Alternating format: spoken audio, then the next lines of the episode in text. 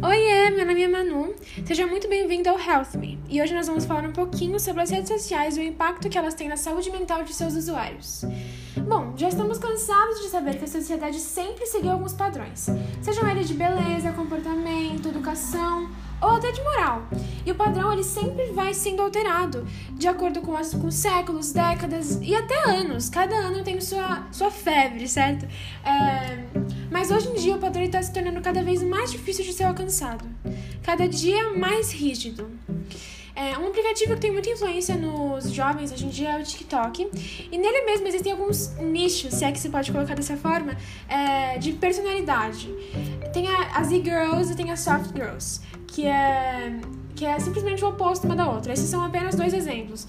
É, mas assim, isso são, são denominações muito rígidas para uma pessoa, sabe? E não é porque é uma coisa famosa e que seus amigos fazem e tudo que você precisa ser assim, sabe? Tipo, além da, dos padrões que a sociedade já impõe naturalmente, que são os padrões mais, os padrões mais aceitos pela sociedade, que são seja magro, seja forte, tenha cabelo liso, tenha um corpo bem delineado, é, use maquiagem. Então, assim, são padrões que já são impostos. Mas além, da, além de serem impostos na vida, nas redes sociais, eles são muito mais é, explícitos, certo? Porque você vai lá e você pode ficar o tempo que você quiser vendo aquela pessoa. Isso pode ser extremamente tóxico e pode até gerar alguns gatilhos.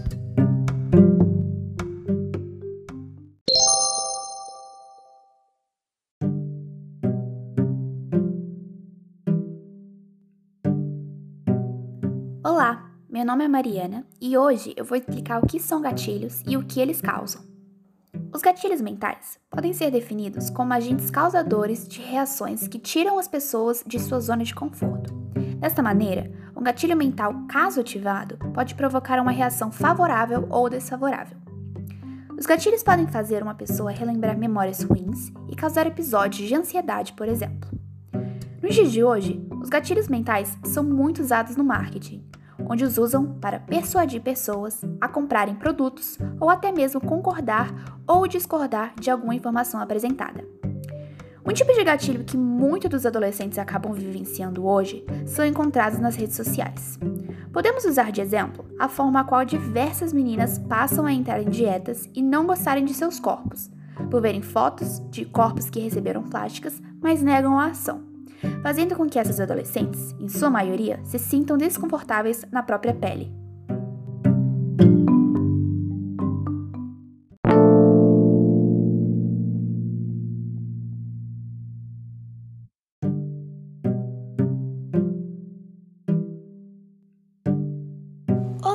Meu nome é Beatriz e irei agora falar um pouco sobre de que forma é possível identificar quando as redes sociais estão te fazendo mal.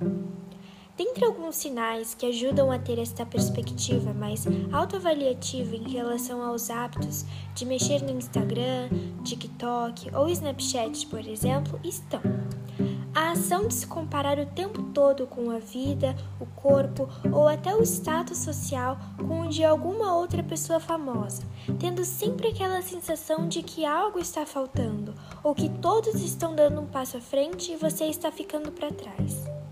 Outro indicador é quando você não consegue lidar bem com a ideia de passar um dia inteiro desconectado, e quando isso acontece de fato, se sente completamente excluído e por fora de tudo, sendo um real sofrimento você se desligar do mundo virtual.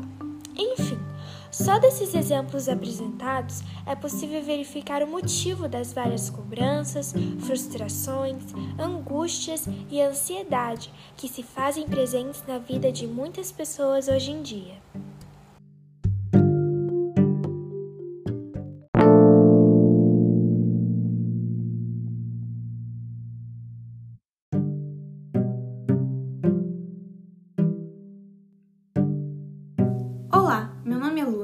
E hoje no Health Me vou te ajudar a ter um uso mais saudável e consciente das redes sociais, com apenas 5 dicas. A primeira dica é desativar o som das suas notificações ou desligar o seu celular no período da noite, enquanto você estará dormindo. Isto ajuda muito na sua ansiedade e na sua vontade de chegar às mensagens à noite. vai te dar muita concentração no dia a dia e você vai simplesmente esquecer, às vezes, das suas redes sociais, algo que pode te estressar muito. A segunda dica é monitorar o seu tempo de uso. Nas configurações existe um recurso que pode te ajudar a ver esse tipo de coisa. Ele monitora suas horas em certos aplicativos, fazendo você perceber o quanto você se desgasta nas redes sociais. A terceira dica é selecionar apenas perfis e informações nas redes sociais que você realmente gosta, e não apenas o que a sociedade te ensinou a gostar. Por exemplo, você segue várias contas de pessoas bonitas, às vezes que fazem você se comparar a elas e traz um nível de ansiedade maior para sua autoestima e faz você se sentir mal.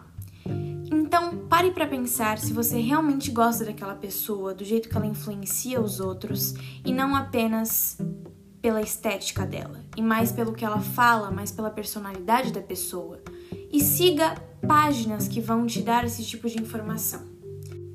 A quarta dica é usar o seu tempo livre, como ler um livro, praticar aulas de algo novo que você quer fazer e não ficar horas e horas nas redes sociais fazendo algo que não vai agregar nada de útil para a sua vida.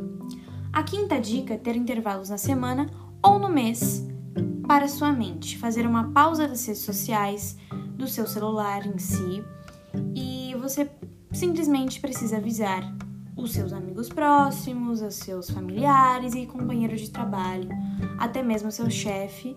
E se você tiver um trabalho que envolve muito as redes sociais e o uso do seu celular, você avise antes, tenha um tempo, tente agregar muito mais a sua mente nos finais de semana e em feriados. Essas foram as cinco dicas que você pode ter para ter um uso mais saudável e consciente das redes sociais.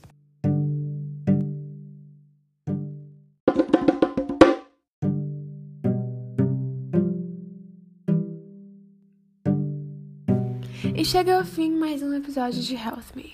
Obrigada pela sua companhia e até mais!